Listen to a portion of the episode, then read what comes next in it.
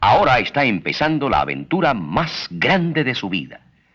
Si es que quiere escuchar con la mente libre de opiniones previamente formadas, escepticismos y prejuicios. La vida La vida La vida a palos. Welcome to Life is a Bitch. La vida a- es a palo. La vida a palo. La vida a palo. La vida a palos.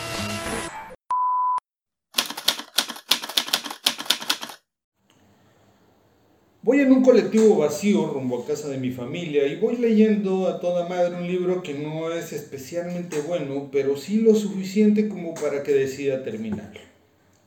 El colectivero se da cuenta y no sé si es por educación o por aburrimiento. Le baja volumen a su música y agradezco con un gesto. Todo bien, todo es paz y armonía durante dos cuadras. De pronto se sube una señora, como de unos 50 o 60 años, y decide sentarse junto a mí, pudiendo sentarse en cualquier otro pinche lado. No pasa nada. Es incómodo, pero el libro va bien. A darle.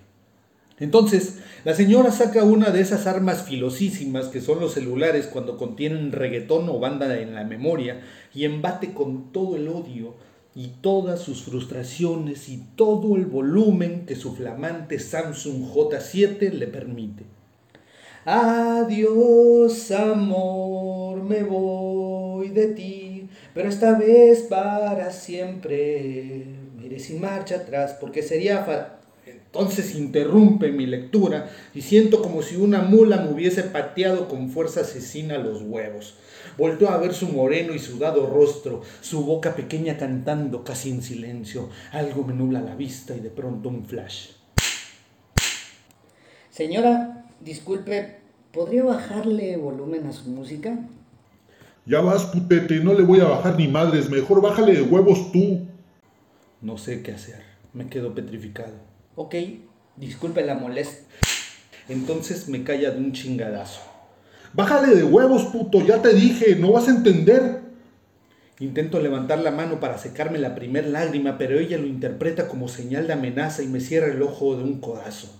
Grito y el chofer pregunta, ¿qué está pasando allá atrás?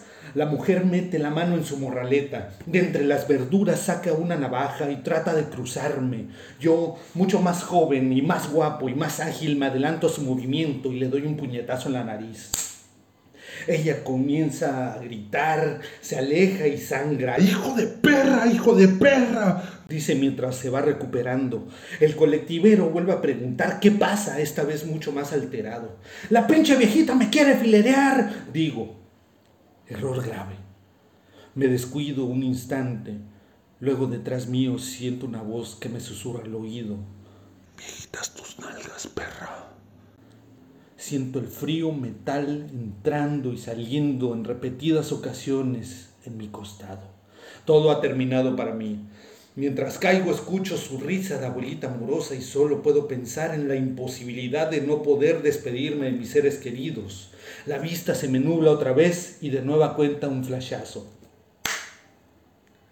Ella se da cuenta de mi mirada, voltea y me dice, Hace bastante calor, ¿verdad, joven? Ay, disculpe, está usted leyendo. Ahorita quito mi cochinada esta. Entonces le sonrío. Le digo que no se preocupe, que me gusta esa canción y nos vamos en silencio. Ella feliz escuchando su música y yo esperando su primer ataque.